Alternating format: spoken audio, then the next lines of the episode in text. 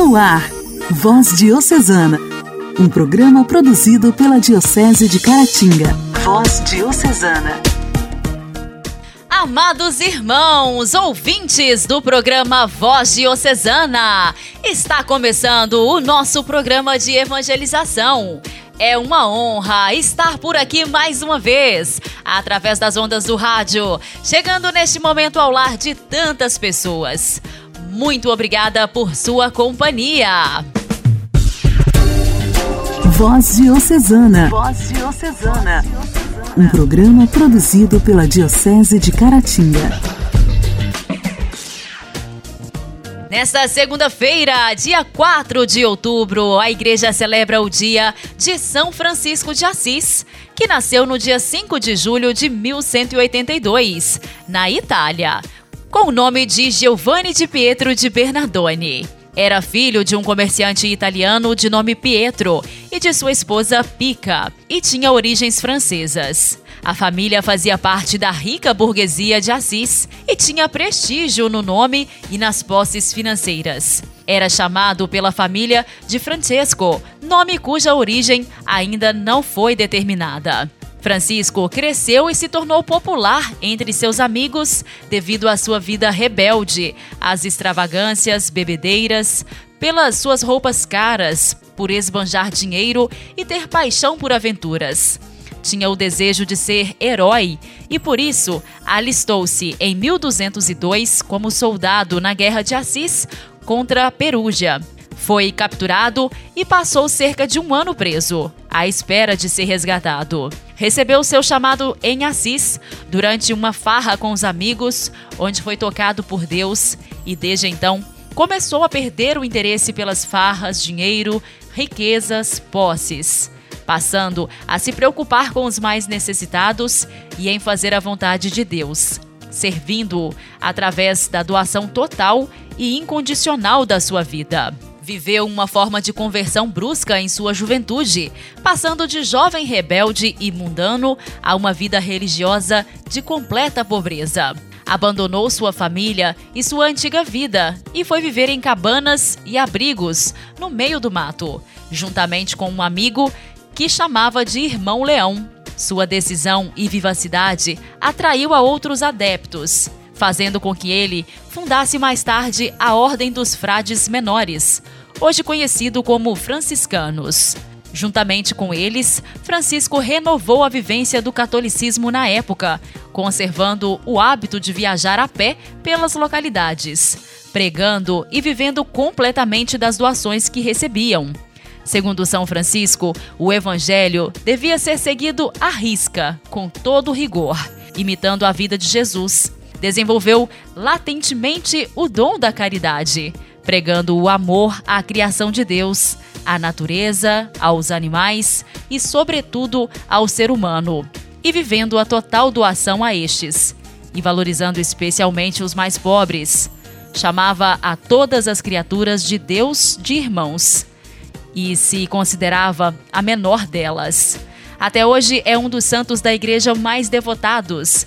Santidade esta que foi firmada desde que ainda estava em vida, sendo conhecido por muitas pessoas e chamado de santo ainda em vida. Faleceu em 1226, no dia 3 de outubro, e foi canonizado em 1228, menos de dois anos depois. É conhecido como protetor dos pobres e doentes e também patrono dos animais e da natureza. A alegria do Evangelho. O Evangelho. Evangelho. Oração, leitura e reflexão. Alegria do Evangelho. O evangelho desta segunda-feira será proclamado e refletido por Carlos Magno, da paróquia Santo Antônio de Pádua, em Ipanema.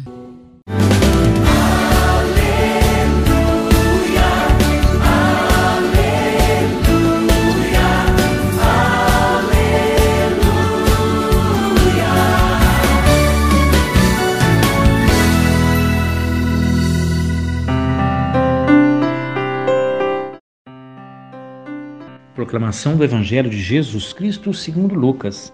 Naquele tempo, o mestre da lei se levantou e, querendo pôr Jesus em dificuldade, perguntou: Mestre, que devo fazer para receber em herança a vida eterna?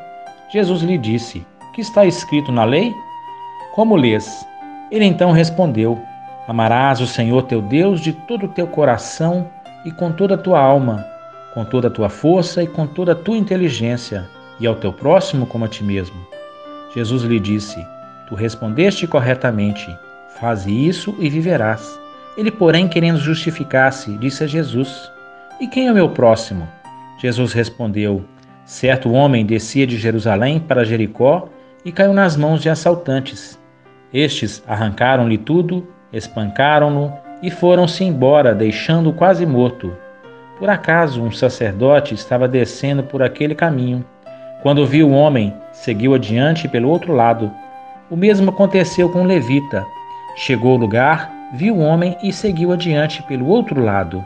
Mas um samaritano que estava viajando chegou perto dele, viu e sentiu compaixão. Aproximou-se dele e fez curativos, derramando óleo e vinho nas feridas. Depois colocou o homem em seu próprio animal e levou uma pensão, onde cuidou dele. No dia seguinte, pegou duas moedas de prata e entregou-as ao dono da pensão, recomendando: Toma conta dele. Quando eu voltar, vou pagar o que tiveres gasto a mais. E Jesus perguntou: Na tua opinião, qual dos três foi o próximo do homem que caiu nas mãos dos assaltantes? Ele respondeu: Aquele que usou de misericórdia para com ele. Então Jesus lhe disse: Vai e faze a mesma coisa. Palavra da salvação. Glória a vós, Senhor.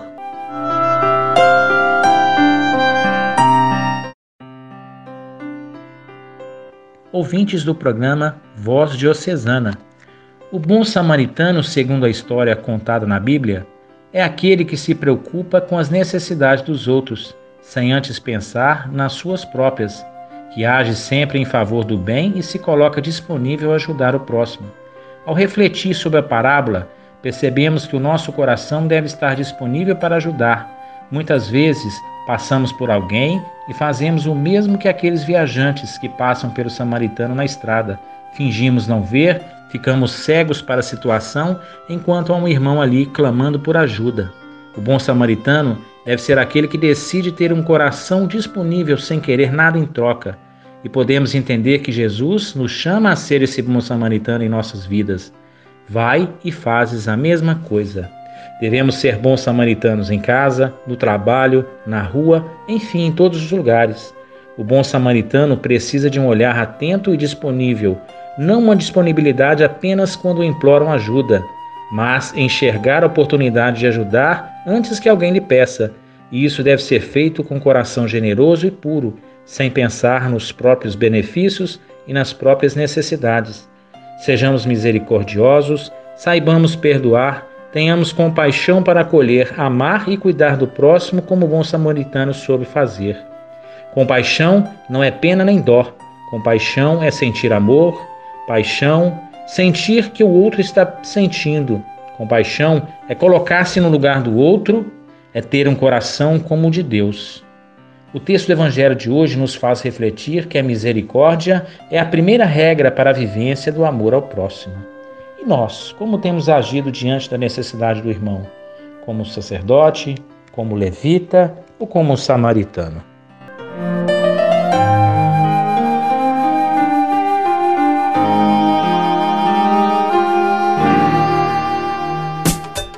Diálogo Cristão. Temas atuais à luz da fé. Diálogo Cristão.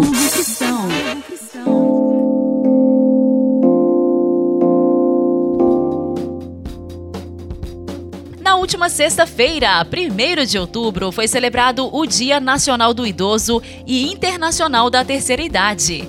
Ambos com o objetivo de lembrar da importância dos cuidados com este grupo e dos direitos que eles possuem. No Brasil, a data foi estabelecida no Estatuto do Idoso em 2003 e o Dia da Terceira Idade foi instituído pela Organização das Nações Unidas em 1991. Para falar mais sobre essa data especial, aqui no Diálogo Cristão, recebemos a repórter da Rádio Clube de Inhapim, Luciana Clara. Olá, Luciana! Olá, Janaíne. Olá, ouvintes do programa Voz Diocesana. Conforme o estatuto, são consideradas pessoas idosas ou da terceira idade as que possuem 60 anos ou mais e os direitos nele previstos são relacionados ao tratamento perante a sociedade, à saúde digna, a uma boa qualidade de vida, entre outros. Segue agora algumas dicas de especialistas em envelhecimento para que esta fase seja vivenciada como período de desfrute e de novas descobertas. Especialistas relatam que, assim como são importantes os cuidados com a alimentação e a prática de exercícios físicos, na idade idosa é salutar rodear-se de familiares, amigos e aproveitar a vida. Permitir-se aprender coisas novas e saber se divertir. Recomendação feita para todas as faixas etárias. A prática de exercícios físicos segue fundamental na velhice ter sido sedentário ao longo da vida não é justificativa para se livrar de assumir, ainda que tarde, um comportamento mais ativo. A professora de Educação Física da Universidade Federal do Rio Grande do Sul e coordenadora do Centro de Estudos de Lazer e atividades físicas do idoso, André Gonçalves, diz que o estímulo do corpo é importante e pode ser feito por meio de hábitos simples, como evitar o elevador e subir os lances de escada, ainda que apenas um. Também é válido mexer o corpo dentro de casa e não ficar duas ou três horas sentado em frente à TV. A profissional dá uma dica que é fácil de memorizar. Para cada hora que a pessoa ficou ociosa, basta levantar-se e sair em deslocamento pelos cômodos da casa por pelo menos 5 minutos. Mas estes são exercícios leves. Investir em atividades mais vigorosas vai ajudar a manter a saúde do idoso em dia. A orientação da Organização Mundial da Saúde é que eles pratiquem entre 150 e 300 minutos de exercícios moderados semanalmente. A maioria dos idosos consegue fazer essas atividades. São caminhadas, ginástica, aulas de dança, natação, hidroginástica. Não há de se dizer que um exercício é melhor do que o outro. Se a pessoa gosta mais de caminhar do que de fazer hidroginástica, então que caminhe. O importante é não ficar parado. A nutrição é um componente essencial para a manutenção da saúde e do bem-estar na vida idosa já que uma alimentação inadequada pode causar doenças ou piorá-las. Segundo a nutricionista Aline Daiane, embora alguns idosos percam a vontade de comer e beber na velhice, características esperadas para essa fase da vida, é importante que não deixem de fazer pelo menos três refeições ao dia, incluindo porções de cereais e preferindo grãos integrais e alimentos naturais, minimamente processados. Também é recomendado o consumo de ao menos três porções de frutas e verduras por dia. O bom e popular feijão com arroz é recomendado pela nutricionista também para essa geração já que traz uma combinação completa de nutrientes. A perda de massa muscular que tende a ocorrer na velhice pode ser amenizada com o consumo de proteínas encontradas também nas carnes, peixes e ovos. Como comer é um ato de congregação e socialização, é recomendado fazer as refeições em família ou compartilhando o momento com amigos. Também ajuda na boa relação com o alimento se o idoso se envolver na cozinha nas tarefas de preparar a mesa ou que seja ao menos incluído nas decisões de cardápio. Se a pessoa não teve no decorrer da vida hábitos saudáveis, pode mudar isso durante a idade idosa. Nunca é tarde para mudar hábitos. Todo mundo tem que tentar. Isso é muito válido para que se tenha um envelhecimento com saúde. É importante que a pessoa não fique restrita a tarefas do lar que saia de casa para desfrutar de atividades físicas, mas também culturais e que se divirta. Janaíne segue com você. Obrigada, Luciana, pela sua participação. Igreja, Igreja em Ação.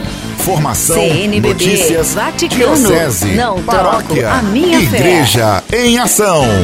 Igreja em Ação.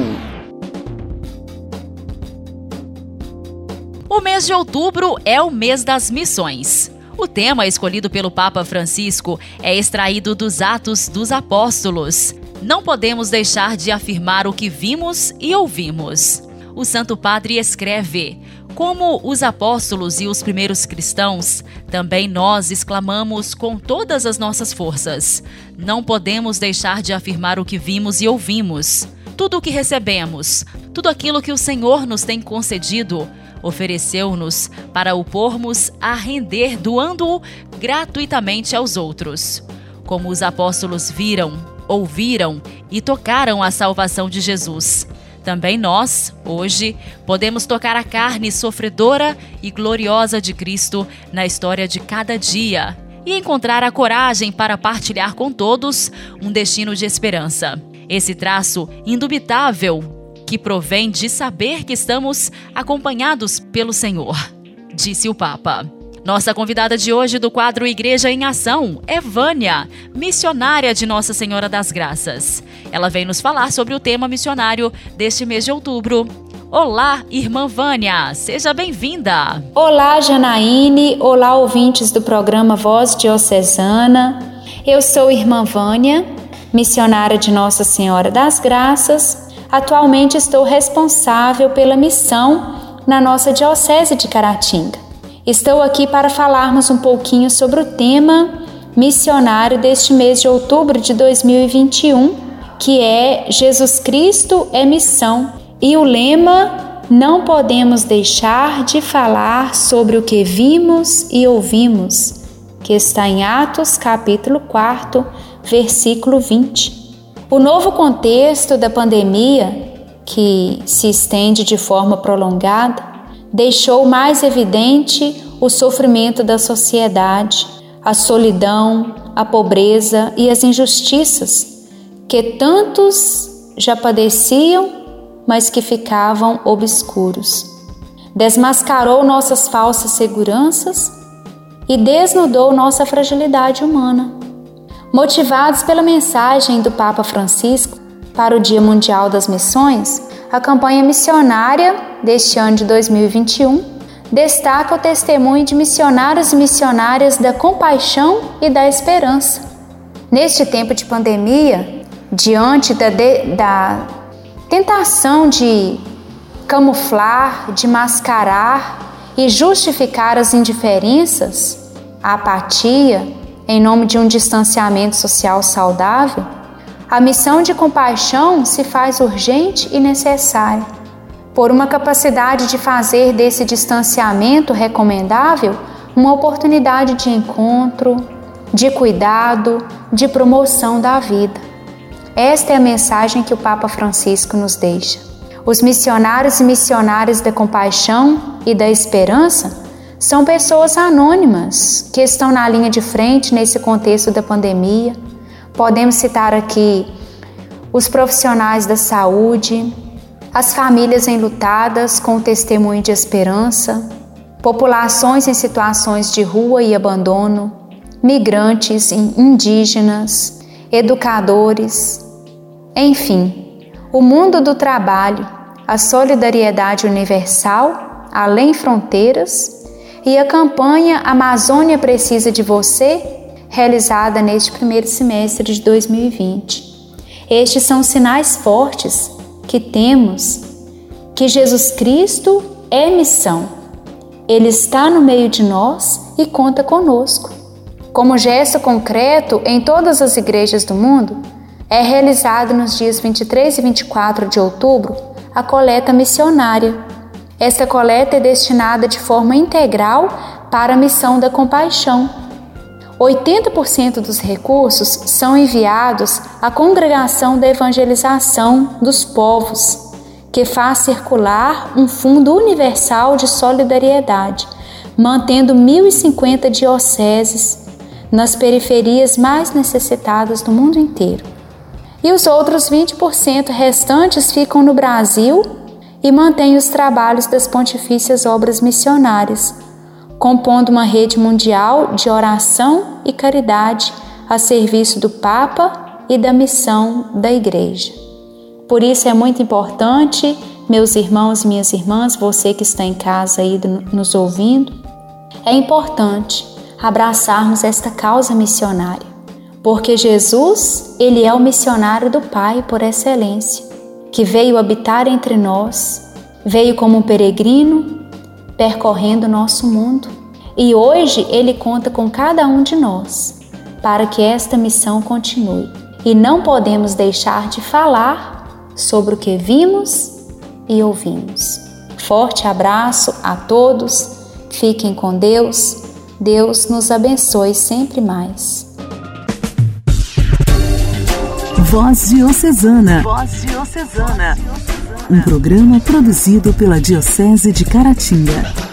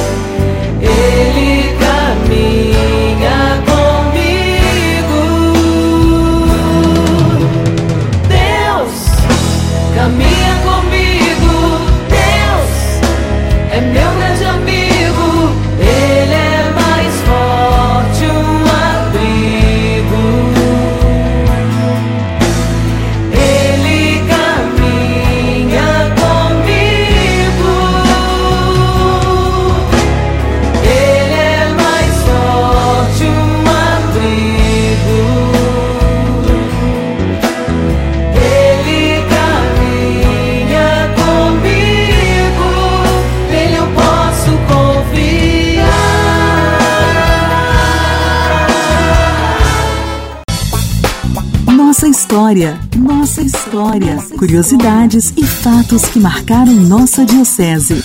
Nossa história.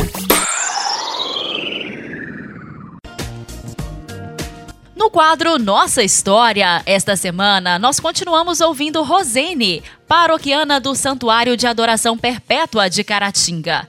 Ela continua a história sobre a construção do santuário e sobre o grande empenho de Padre Colombo para que fosse possível essa construção.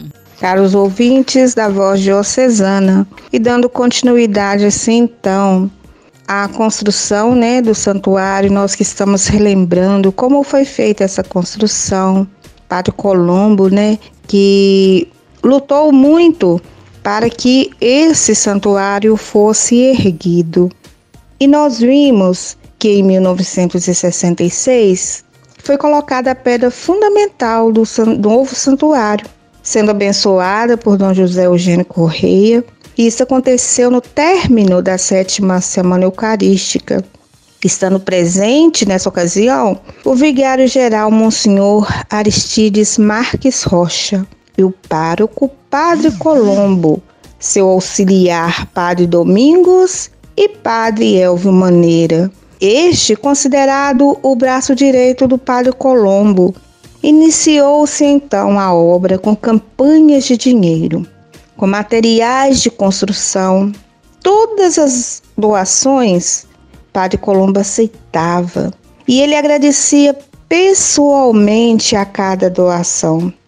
Padre Colombo não tinha vergonha de pedir e ele usava dos meios de comunicação para citar o nome de todos os doadores, seja qual doação fosse, principalmente dos nossos irmãos lá da roça, tinha pessoas que traziam é, ovos, né? A venda, o dinheiro da venda de ovos.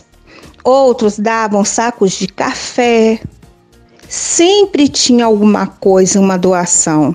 E o Padre Colombo sempre aceitando para transformar então essas doações para ajudar na construção do santuário.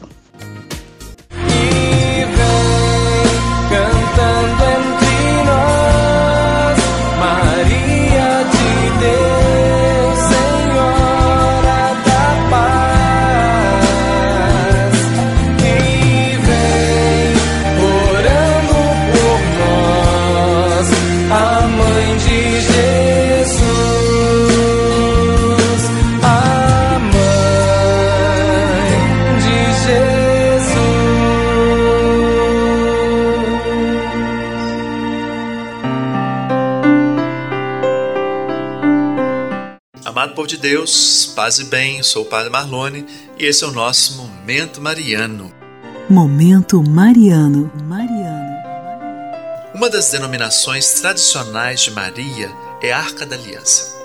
Já que a Arca da Aliança era a caixa dos hebreus que guardava as tábuas da lei que Moisés trouxe do Monte Sinai, chamar Maria de Arca da Aliança pode nos parecer um pouco esquisito, não é verdade? A denominação parece implicar que ela se assemelha a uma caixa dourada com uma pedra dentro. Essa não é uma imagem muito atraente, até que compreendamos o que a denominação realmente indica. A Arca da Aliança era o santuário para o símbolo material da aliança de Deus com os hebreus. Por causa da sua estreita ligação com as tábuas da lei, a própria arca foi transformada em um objeto sagrado. Na tradicional crença cristã, o ventre de Maria tornou-se o santuário para Jesus, que foi o símbolo material da nova aliança de Deus com todas as pessoas. Como a arca original, Maria se transformou em santidade através de seu contato com Jesus. Nós também, através de nosso contato com Maria e seu filho, podemos ser transformados em santos. E aí, meu irmão e minha irmã, como fazer para que o exemplo de Maria nos transforme? De que maneira podemos nos tornar uma arca de santidade para os que estão ao nosso redor? É preciso saber que estamos repletos da santidade de Deus. E ficamos hoje por aqui. Muito obrigado pela sua companhia. Até o nosso próximo programa. Deus te abençoe.